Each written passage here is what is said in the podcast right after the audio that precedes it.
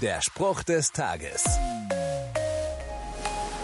Früher mussten junge Männer in Deutschland nach dem Abi oder der Lehre zwangsweise den Grundwehrdienst bei der Bundeswehr ableisten. Zuvor wurden sie gemustert.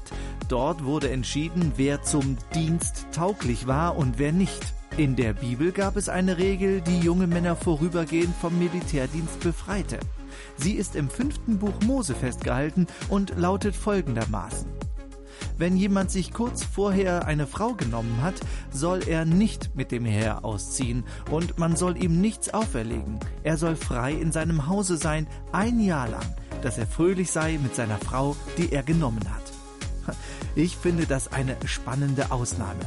Gott wollte jungen Paaren einen guten Start in das Leben zu zweit ermöglichen. Der Spruch des Tages steht in der Bibel. Bibellesen auf bibleserver.com.